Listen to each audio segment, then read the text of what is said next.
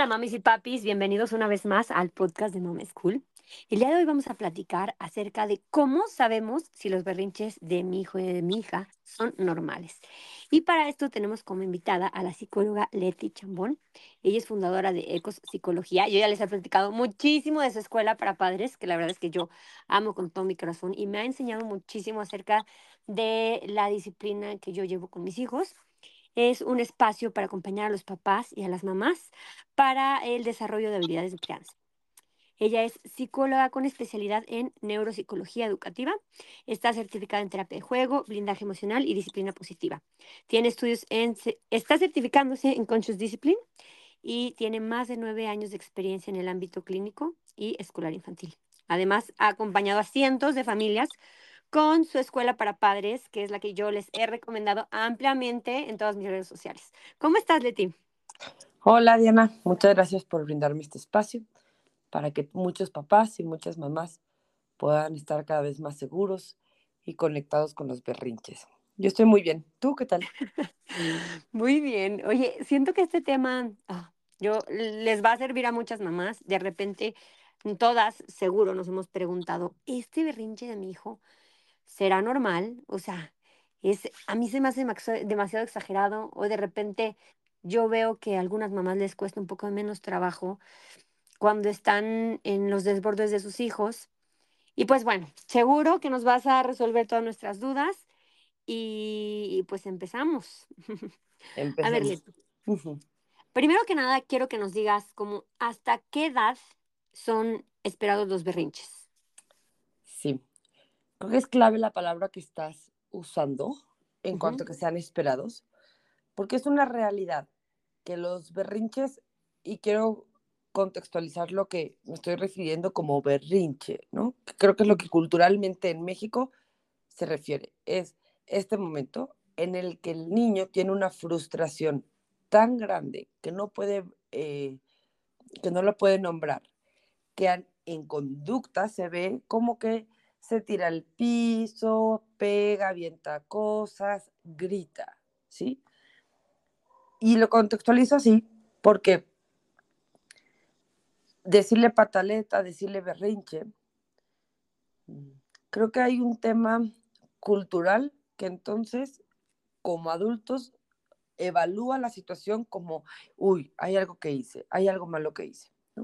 Entonces, es importante saber que se necesita, el niño, el cuerpo del niño, necesita ser, tener estos momentos de expresión emocional para que el cerebro se vaya desarrollando. Entonces, mm, cuando yo miro un berrinche, ¿no? Eh, bueno, le voy a llamar como un desborde, tengo que considerar varias cosas. Primero, cuando cualquier persona nace, cualquier, cualquier persona nace, solo tiene desarrollado o tiene activo más bien el sistema para eh, simpático, perdón. Tenemos dos sistemas, parte del sistema nervioso, que nos ayudan a la calma o a reaccionar ante el ambiente. El que nos ayuda a reaccionar es el sistema simpático. Este sistema simpático nos podemos dar cuenta porque desde que un bebé recién nacido percibe algo en el ambiente, la manera en la que expresa algo pasó es a través del llanto. Claro. Nosotros como humanos no nacemos con la habilidad de poner ese freno o de empezarme a regular. Eso es algo que se aprende, ¿sí? Entonces, así como de bebés una mamá con su arrullo, o un papá, o un adulto, un cuidador, pues, eh, con su arrullo, con sus brazos, lo empieza a calmar, ¿no? Eh, es como yo voy formando como esa red neuronal que dice, mira, puedes llegar a la calma. Ok. Que aquí es interesante porque hay niños que desde chiquitos hay que diferenciar dos cosas yo puedo tener una intensidad de la reacción por personalidad muy alta. Ok. Por ejemplo, en la alegría, ¿sí? cuando me dan un regalo puedo saltar, brincar, emocionarme, apretar muchísimo porque es el mejor día de mi vida, ¿no? Un niño puede estar media en su reacción y es como, wow, es increíble, y ya, ¿no? Y hay niños que su intensidad de la reacción es baja. No significa que no tenga la emoción, solo que es baja. Entonces, tal vez solo dice gracias, pero genuinamente le encantó. Solo que la manera en que lo expresa no es tan intenso, porque no lo siente tan intenso, ¿sí? Ok. Si este es un factor de personalidad, depende.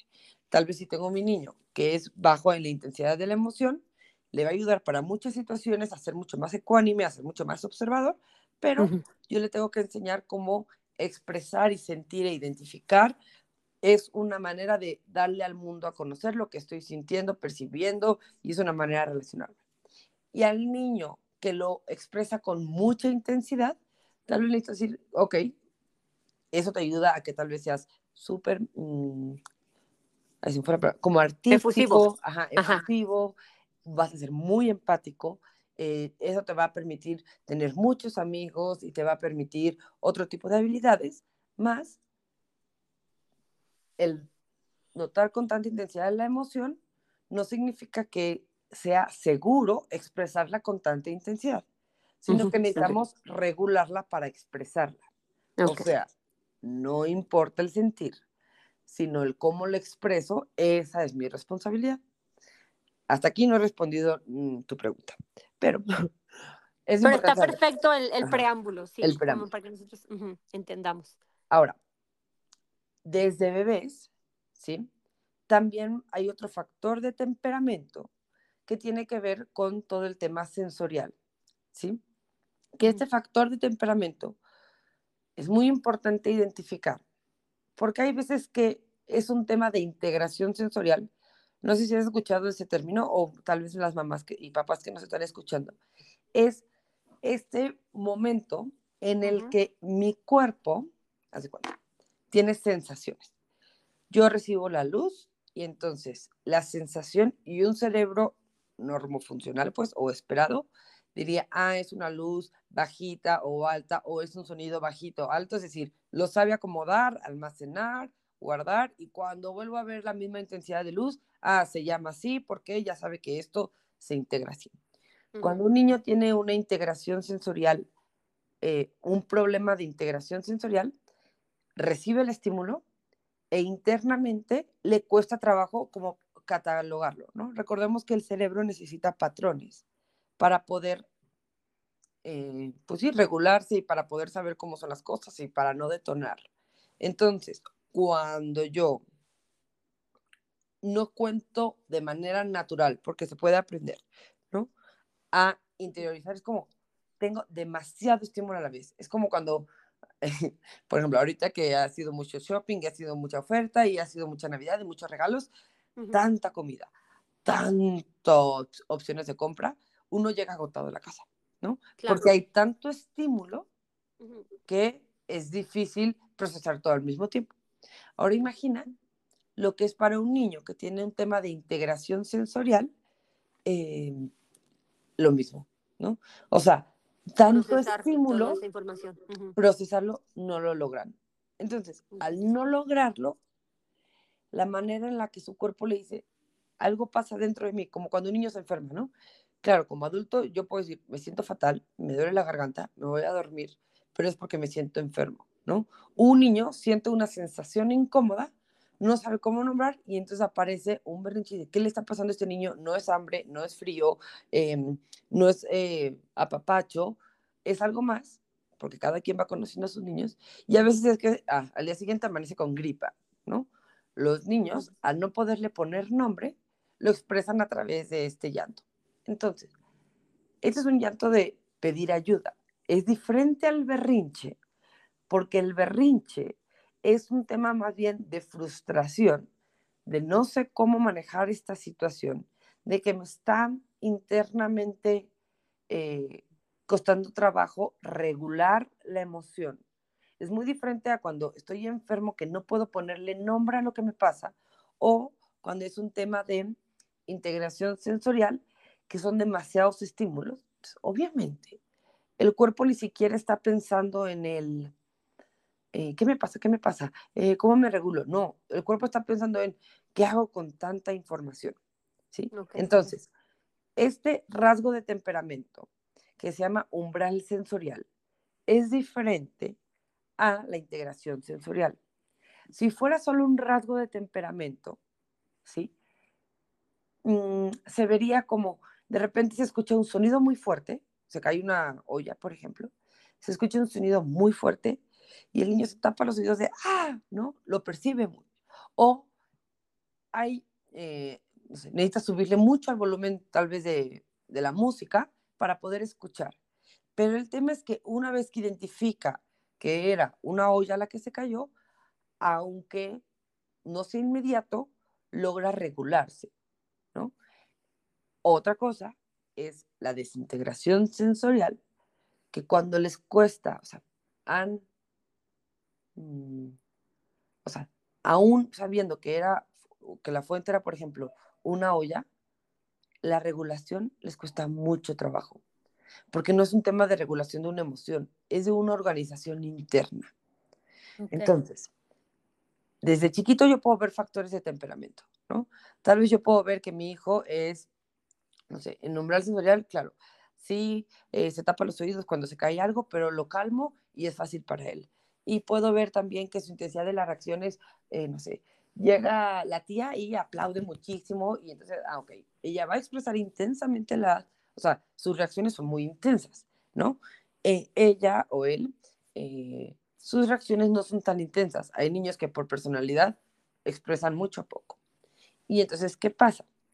Al, em, al año y medio, recordemos que todo puede ser más o menos tres meses, que empieza este momento de separación e individuación, es decir, a los 18 meses. Cuando yo lo que quiero es darme cuenta que mi mamá y yo somos personas diferentes, porque los primeros 18 meses pienso que somos uno mismo. Em, entonces empiezo a explorar el mundo, a descubrirlo, a decir que no, pero esto implica, como cuando cualquier adulto se independiza o se cambia de casa o se casa, los primeros momentos de adaptación de decir, ya no estoy con mi mamá, pues implica emociones que necesito regular. Y por eso vienen los berrinches. Porque así como antes, mi mamá 100% me acompañaba a regularme, entre que te digo que ya no quiero que estés conmigo, pero a la vez te necesito, pero a la vez lo quiero experimentar yo, esta parte de sentir emociones intensas es cuando el cerebro necesita sentirlas para poder regularlas. Es como si yo quiero aprender a andar en bicicleta, pero nunca me subo en la bici porque sé que al principio me voy a tardar en aprender. Entonces, necesita sentirla. Y este proceso se espera en este tema en cuanto a llanto, en cuanto a todo, que más o menos se intensifica entre el año y medio y los tres, puede llegar hasta los cuatro, pero alrededor de los tres, cuatro, empieza a ser cada vez más verbal. Porque cuando yo tengo este, cuando yo como niño puedo nombrar las situaciones, por eso la importancia de los papás de ir guiando, por ejemplo, hay niños que entonces yo digo, claro, te, te, dolió mucho que tu hermano te pegara, tú querías decirle, no me gustó que me pegues a la próxima, pídeme algo. Entonces, claro, yo puedo ver a niños que entonces con la repetición, no es a la primera, empiezan a adquirir esas habilidades y entonces en vez de llorar y, y tirarse al piso, a los 3, 4 años, empieza en, es que mi hermano no me dijo esto y lo empieza a verbalizar o empieza, ya no quiero a mi hermano, es que es lo peor, ¿no? Y empieza a ser cada vez más verbal porque va entendiendo lo que le pasa. Volviendo al tema, por decir algo de desintegración sensorial, sería, tal vez me va entendiendo ese tipo de situaciones y esas situaciones que son más sociales, sociales, perdón. Ya las maneja. Ya las maneja. Pero y eso sería esperado eh, de 18 meses a tus 3, 4 años, dices, ¿verdad? Sí, sí, más o menos, depende, ¿no? O sea, depende de si tengo hermanos, si no tengo hermanos, o sea, depende de cuántas veces he tenido yo para esta práctica, para poder saber cuántas veces me he subido a la bici. Y si ha habido una guía, o sea, si ha habido un mamá, o sea, ha estado mamá o papá acompañándome, O Ujú. Yo solito he estado en la bici, ¿no? Entonces ahí medio lo voy calibrando. Ahora, si con guía y con, o sea, con esta edad y considerando el factor de personalidad, ¿no? Poco a poco tiene que ir disminuyendo la intensidad de la reacción porque se va supliendo por lo verbal. Pero Claro, seguramente en tu podcast y en tu comunidad has escuchado que hay mamás que te van a decir, Leti, es que te lo juro que lo hago. Y hay ocasiones que me han funcionado. Pero otras es inconsolable. ¿Lo has escuchado? Sí, claro que sí. O sea, hay, hay, mamás que me mandan mensajes y me dicen, oye, lo que pasa es que ya, pues mi niño tiene cuatro años, cuatro años y medio y la intensidad de sus berrinches no disminuye. Y, y me dicen como, ¿qué es lo que está pasando? Sí. Y ahí...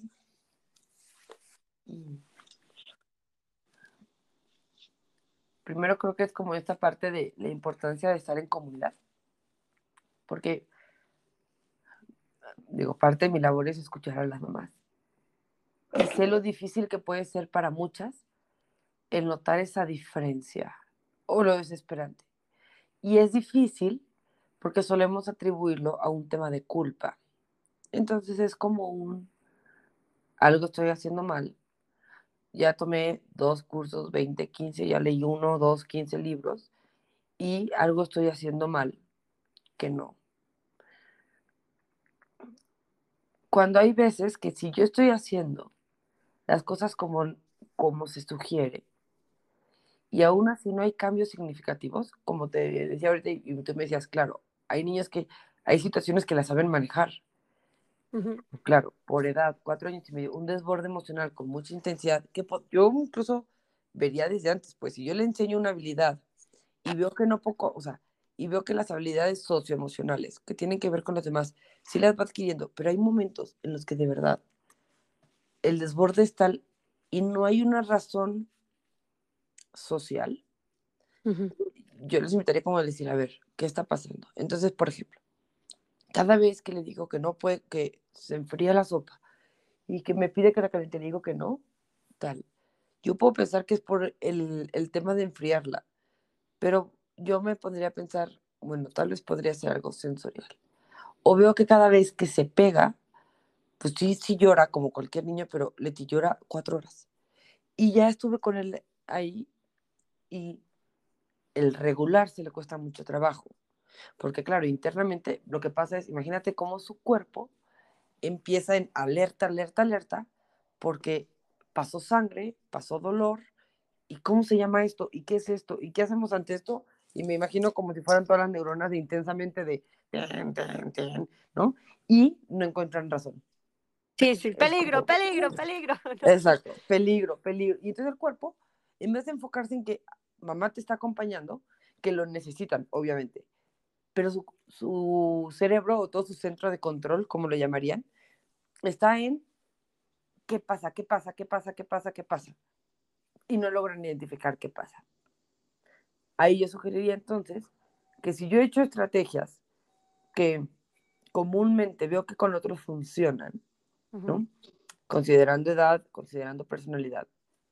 pues, eh, creo que podría ser útil, sobre todo para el niño, el indagar otras posibilidades, como tal vez un tema sensorial, una fuerza sensorial. Yo he tenido niños que hacían berrinches muy fuertes. eh, incluso él tenía cuatro cuando estuvo conmigo. Hicimos primero lo que con cualquier mamá haríamos, ¿no? Digo, no es con cualquiera porque igual se, se personaliza. Y resultó, no era un tema sensorial ni siquiera, pero en eso se enfermó de la gripa y dieron con un doctor. El punto es que llevaba como dos años, no es broma, con el oído súper inflamado. Entonces, ese berrinche no era un berrinche de que era un malcriado. Por eso nos tenemos que quitar los prejuicios. Es que no era esperado tanta intensidad. Ujú. Ok. Entonces, o sea, lo que te refieres es que si han estado, si los papás han estado utilizando herramientas de crianza consciente, herramientas de este, crianza respetuosa, y aún así el pequeño, la pequeñita, no logra eh, regular o, o que sean con menor intensidad esos ber- berrinches conforme pasa el tiempo, hay que explorar otras vías, ¿no? Exacto, exacto. Y, y, y dices, además de, mm, de sensorial, algún problema sensorial, algún problema físico, ¿con qué otras, o sea, de, de algún dolor, de algo, con qué otras, eh, eh, con qué otras dificultades te has topado? O sea, ¿qué otros, qué otro problem- problema pudiera ser? Sí, puede ser también un tema de, eh, de que hay un cambio en el ambiente, o sea, hay un proceso de adaptación que se está llevando a cabo. Por ejemplo, acabo de tener un hermanito, entonces no sé cómo acomodar esa información internamente. Y que si te fijas que en estas tres opciones, la invitación del adulto o para el adulto, ahorita doy más opciones, pero la invitación para el adulto es préstale las habilidades que necesita para acompañar la emoción.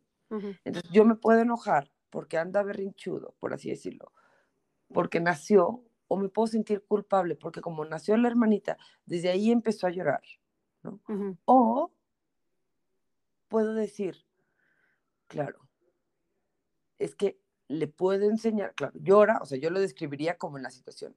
Cada vez que llega y me dice, mamá, jugamos, y yo necesito darle de comer al bebé, me enojo porque no lo espera a que coma. O puedo, ¿no? Por ejemplo, decirle, "Mm, claro, le está costando trabajo esa parte de saber esperar. Y entonces, si yo puedo saber en esta secuencia qué es ese tema, bueno, es más fácil para uno, obvio, ¿no? O sea, para uno como niño, pues. Entonces, uno es el tema de alguna enfermedad física, ¿sí? Otro es el tema de integración sensorial. Otro es el tema eh, de algún cambio en el ambiente, pues, obviamente. Otro puede ser, no podemos olvidar, el factor personalidad. O sea, hay niños que por personalidad, lo que decía, ¿no? O sienten más fuerte o eh, van a necesitar más, más ayuda para poder regularse, ¿sí? Otra cosa que también es importante es mm, cuando hay procesos de transiciones, ¿no? Como el regreso a, a- al kinder, ¿no? Cuando tal vez el que era mi cuidador primario ahora ya no es, tal vez mi mamá reg- regresó a trabajar y entonces esta parte de volver me está costando trabajo. ¿sí?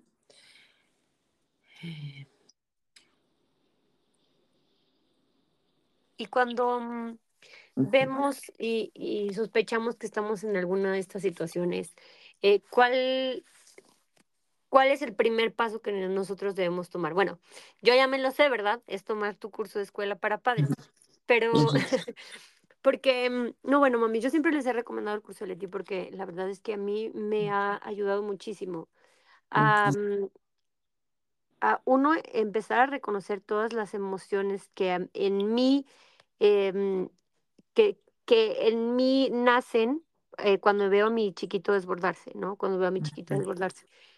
Y creo que esto de empezar a conocernos a nosotros es la base de poder ayudar a nuestros niños. Pero bueno, Leti, tú danos, por favor, toda esa información. Sí.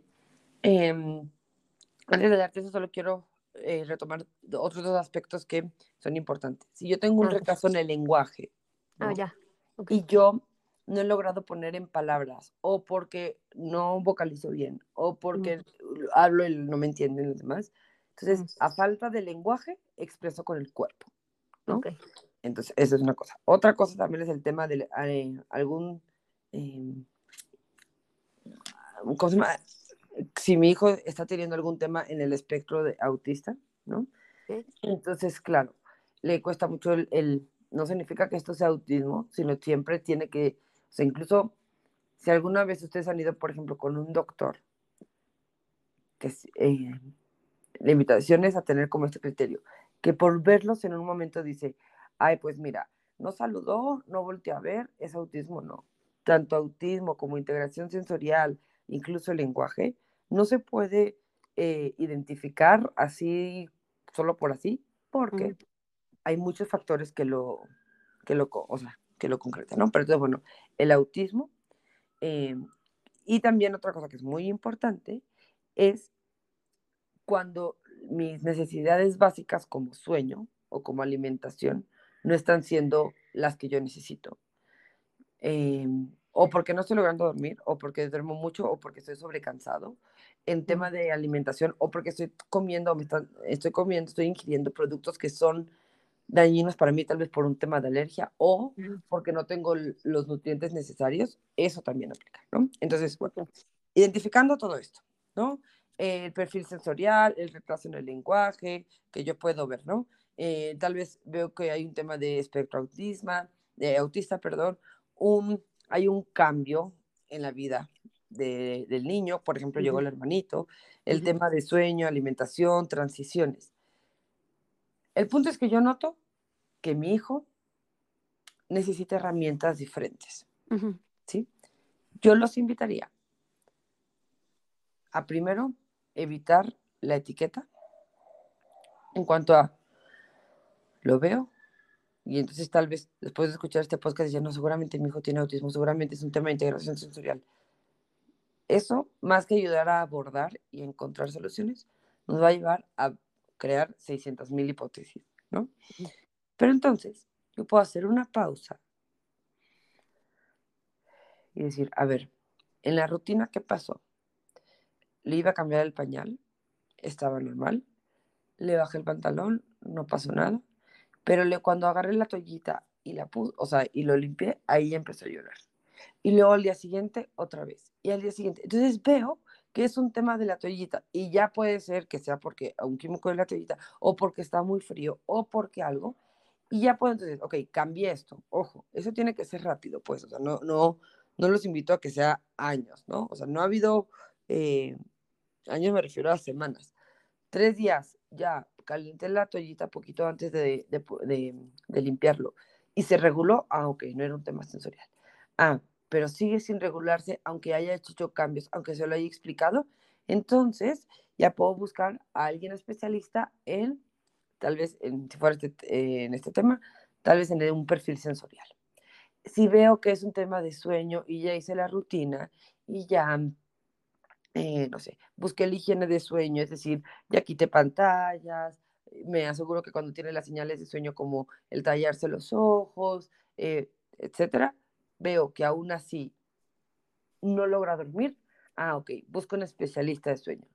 Incluso, puedo buscar un especialista de sueño, pero veo que siempre mi hijo está entre que roncando y tiene moquitos, y luego veo cómo se suena y veo que siempre tiene alergia, pues tal vez antes de un especialista en sueño, Tal vez voy con un doctor, porque puede ser algo más bien de que no está respirando bien. Obviamente, como su cerebro de un niño se va a poder dormir si cuando deja de percibir que está respirando, se pone en alerta y entonces se despierta, ¿no?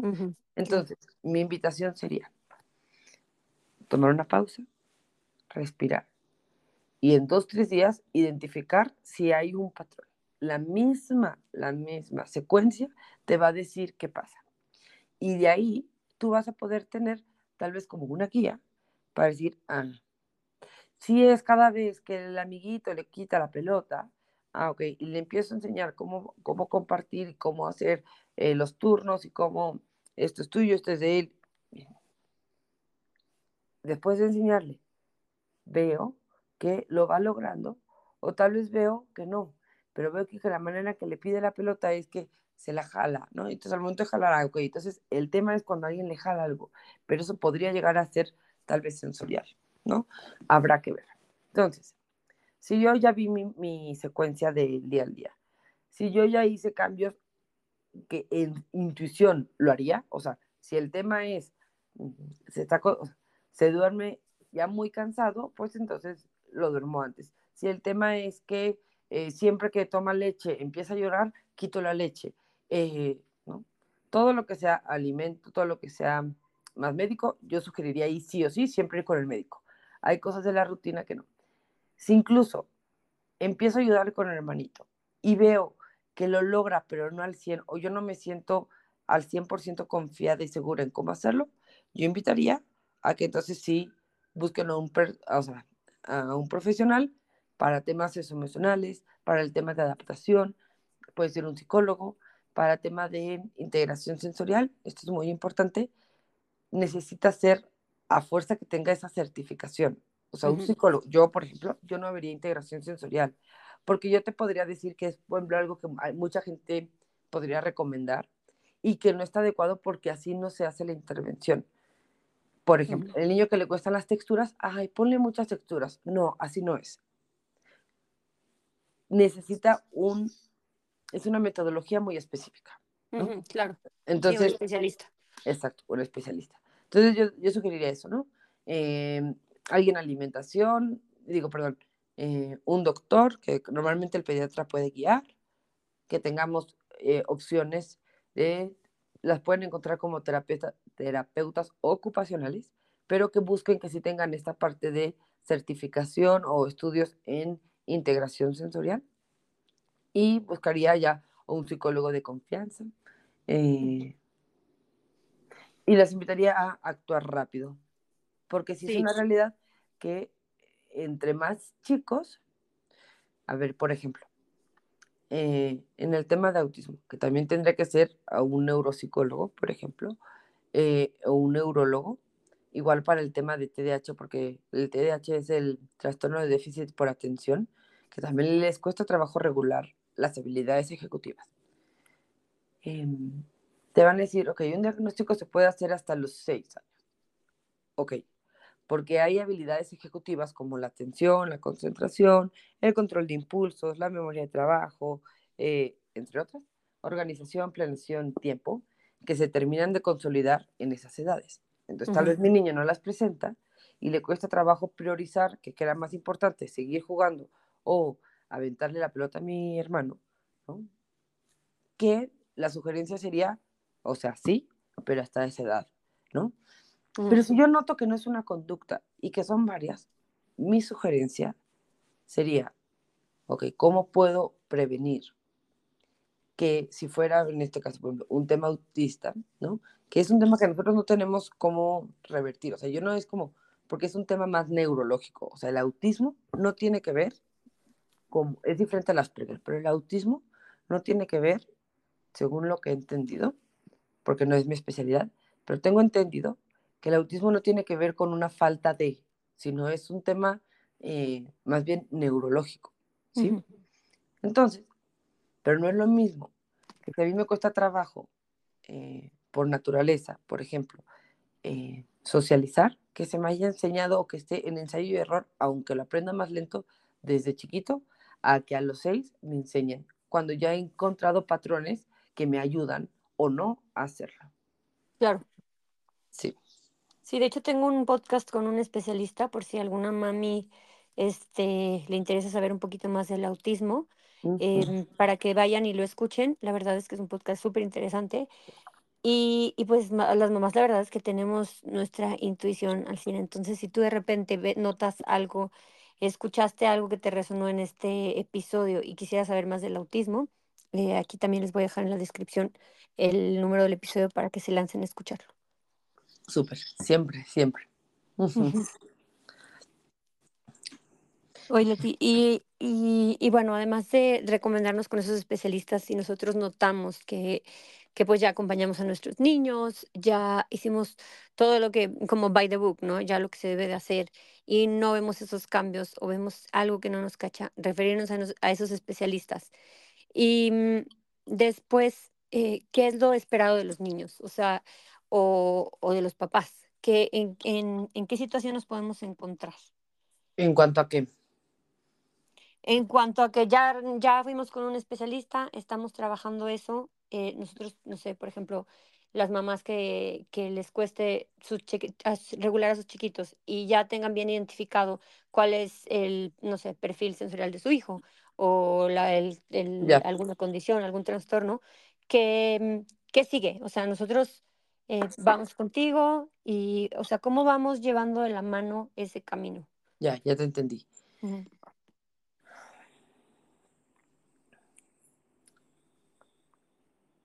Lo preguntas muy interesante y creo que es una de las invitaciones mías para hacerlo. Una cosa es lo que pasa internamente como mamá y como papá y otra cosa es lo que pasa en los niños. Mm, no por yo saber o ir con un profesor de chino o de alemán, claro. voy a aprenderlo, ¿no? No por yo encontrar al doctor que me dice que tengo gastritis, se me va a curar, ¿no? Eh, tomando el ejemplo del doctor, por ejemplo, de la gastritis, no por tomarme una medicina, que las medicinas en ocasiones son necesarias, pero no por tomarme la medicina, por ejemplo, en la panza entiendo que lo que hace es como que te ayuda a dejar de secretar ciertos ácidos para que no duela tanto mientras se vuelve a reformar. Tal vez el término que estoy usando no es el correcto porque yo no soy gastro, pero te ayuda a que, no sé, tu flora se vuelva a, rehacer. Lo mismo va a pasar con los niños. No porque me digan, Leti, me voy a imaginar, es un tema de integración sensorial, no, no va a empezar a integrar de un día para otro. Es un tema de identificar ciertos, cierto estilo de vida que él necesita de manera temporal o permanente. Por ejemplo, si yo tengo gastritis ya crónica, pues no puedo comer lo mismo. Por ejemplo, estoy tomando en chile, eh, estoy pensando en el chile o estoy pensando en, en incluso lácteos, que alguien que no tenga gastritis. O sea, sí va a haber, y a ver, a mí en algún momento, yo tengo dermatitis, y en algún momento me identificaron que era la leche, a ver, y tenía 31 años, bueno, tengo 31 años, me lo dijeron hace Ujú, dos meses. El proceso de adaptación, yo estaba resistente y todavía me seguía tomando mi café con leche, aunque me lo hubieran dicho porque no lo quería dejar, lo dejé en otras cosas. Y luego poco a poco, porque tampoco el cambio es inmediato, empecé a notar la diferencia de que ya solo era literal el café con leche. Y entonces, un día ya me lo tomaba solo negro, el café negro, pues. Y bien, bien, bien. Y luego un día en vacaciones, dije, ay, X, es vacaciones, me volví a tomar un café con leche y ahí sí noté la diferencia. Entonces, si a nosotros como adultos nos cuesta el incorporar cambios, ujú, y si nos dicen, ya no puede tomar tal, ya no puede hacer tal, y nos resistimos, tener como mucho esta compasión con los niños, de decir, a ver, ellos también se van a resistir. Si no claro. pueden X dulce, claro que le, o sea, claro que se va a resistir. Y esta parte creo que es el aceptar que nosotros también nos, nos costaría trabajo. Creo Claro. que da mucha compasión y ayuda entonces a poder encontrar cuáles son las mejores maneras de acompañarlo, ¿no? Ujú, Entonces, eh, primero saber que va a haber cambios necesarios, pero que son progresivos. ujú, Y luego saber que las habilidades no aparecen por arte de magia, que hay que construirlas, ¿no? Si fuera el cambio de integración sensorial, por ejemplo, si le cuesta trabajo integrar los sonidos, ¿no? Pues va a hacer ciertas terapias o va a hacer ciertas adecuaciones en casa, que claro que van a ayudar, pero que el efecto no se ve de manera inmediata porque se tiene que crear una red neuronal específicamente para eso. Lo que sí es que entre más oportunidades tenga yo o propicie yo para que entrene y las desarrolle, más rápido lo desarrolla. Si yo me espero a que solo lo haga la hora que va a la terapia, al día, la semana, las dos semanas, no sé cómo se maneje, depende de cada niño, pues tal vez las desarrolla, pero se va a tardar. Pero si a mí me dicen, Leti, tres veces lo vas a subir en una hamaca y dos veces tienes que saltar en un pie y tal, y aunque se me haga ridículo y aunque tal, lo hago, probablemente la adquiera mucho más rápido. Entonces, Claro. si eso pasa Entonces, ajá, sí, claro. Entonces, esto es una invitación a los papás como aceptar los cambios, aceptar que va a ser diferente, que puede ser un proceso que no sea igual que, que lo de los demás niños, pero tomar cartas en el asunto y manos a la obra y ya, ¿sabes? O sea, no como que decir, no, pues bueno, este, es diferente y ya, sino es como es diferente y se puede hacer algo, ¿no? sí. Y, y creo que como, como lo planteas, o sea, sabiendo que el niño va a pasar eso, ¿no? Se va a resistir a los cambios y va a tomar tiempo. Ujú, El adulto, primero, no tiene las mismas expectativas del niño, ¿no? O sea, lo que para nosotros podemos conceptualizar que es difícil, para un niño no es lo mismo de difícil, porque no tiene toda esta idea cultural que tenemos, ¿no? Claro. Para un niño simplemente es. Pero yo como adulto entonces, seguramente necesitaré tener este momento de, de duelo, ¿no? De decir, realmente yo no esperaba invertirle esfuerzo y tiempo, por no decir dinero que sabemos que además. Pero bueno, solo esfuerzo o mentalidad o lo que sea, a tener que conocer sobre esto, a tener que aplicarlo, a tener tal. Sí, hay que llorarle, sí, podemos hacer nuestros berrinches como adultos, con las personas adecuadas, ya sea con una persona que sea segura, tal vez en alguna comunidad que sea de mamás, tal vez con nuestra pareja, tal vez con la terapeuta, tal vez con la misma. Es decir, es que, oh, es muy difícil. ¿no? a mí me cuesta más trabajo que a las demás mamás, y así es, y lo acepto, y, y, bajo mis barreras. bajo mis, ¿no? mis barreras y no tener expectativas de, del tema, ¿no? el que yo tenga como mi momento de duelo, berrinche, como lo quiera llamar, ¿no? Es más probable que yo, como la emoción ya entró, por ejemplo, si fuera tristeza, la tristeza nos ayuda a crear una red de apoyo. Entonces, el, que, el que yo no lo exprese con nadie y el que no lo llore, tal vez no estoy buscando esta red de apoyo. Entonces la tristeza va a seguir en mí, aunque sea disfrazada del ojo, pero tal la tristeza va a seguir en mí porque no he logrado encontrar eso. También, por ejemplo, la tristeza ayuda a reintegrar.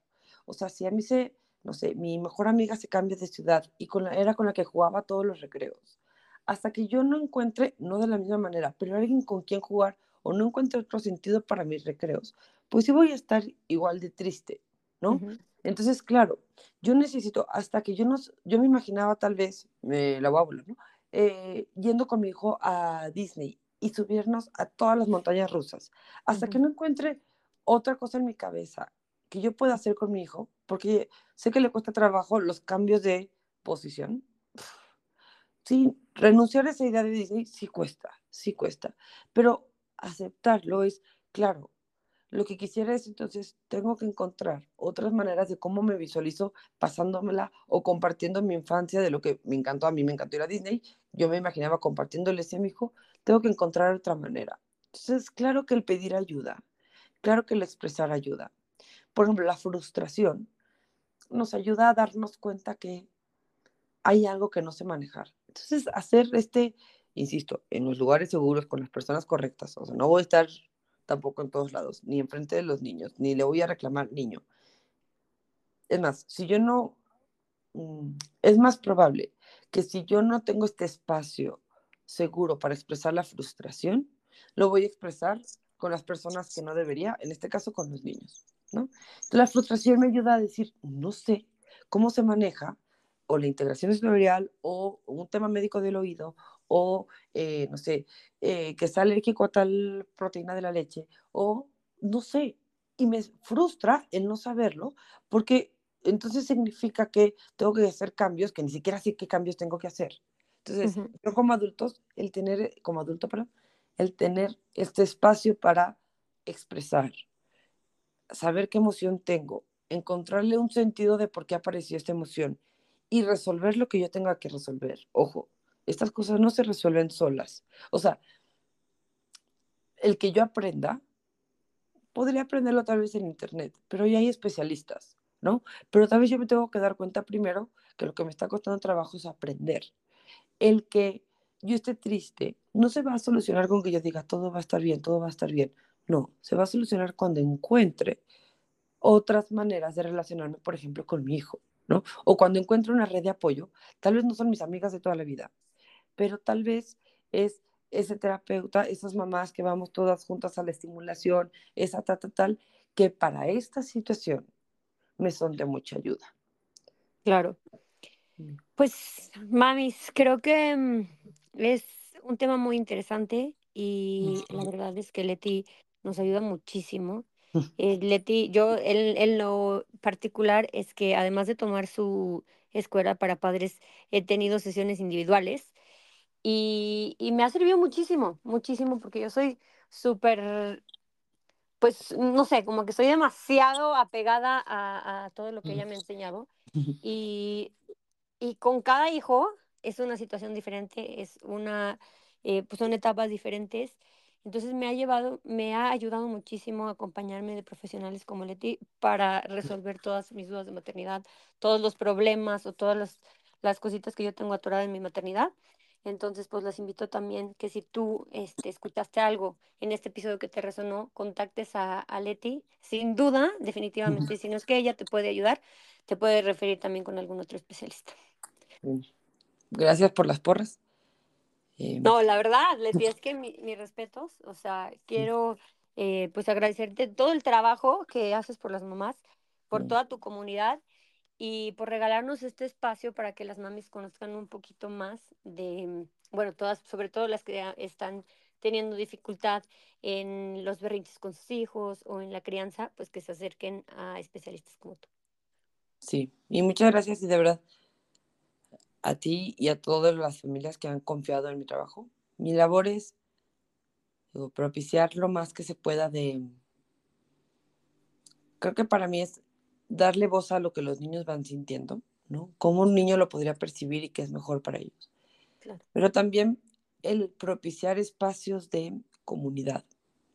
Ni yo tengo todas las respuestas, pero sí como es que muchas mamás, y sé que lo han encontrado en ECOS, y sé que hay otras muy buenas comunidades, eh, este espacio para que puedan